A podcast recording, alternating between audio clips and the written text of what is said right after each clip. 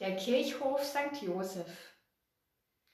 St. Josephskirche, Pfarrhaus und Pfarreizentrum St. Joseph begrenzen einen Platz, den Kirchhof oder Pfarrhof St. Joseph.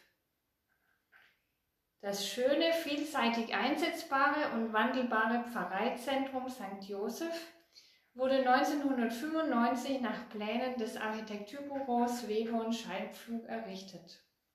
Der Kirchhof wird durch dieses Gebäude zu beiden Straßen hin und an der unbebauten Stelle zur Cäsar-Stünzi-Straße mit einer bewachsenen Pergola abgeschirmt, sodass ein ruhiger, zurückgezogener Platz in unmittelbarer Nähe zur vielbefahrenen Friedrichstraße besteht.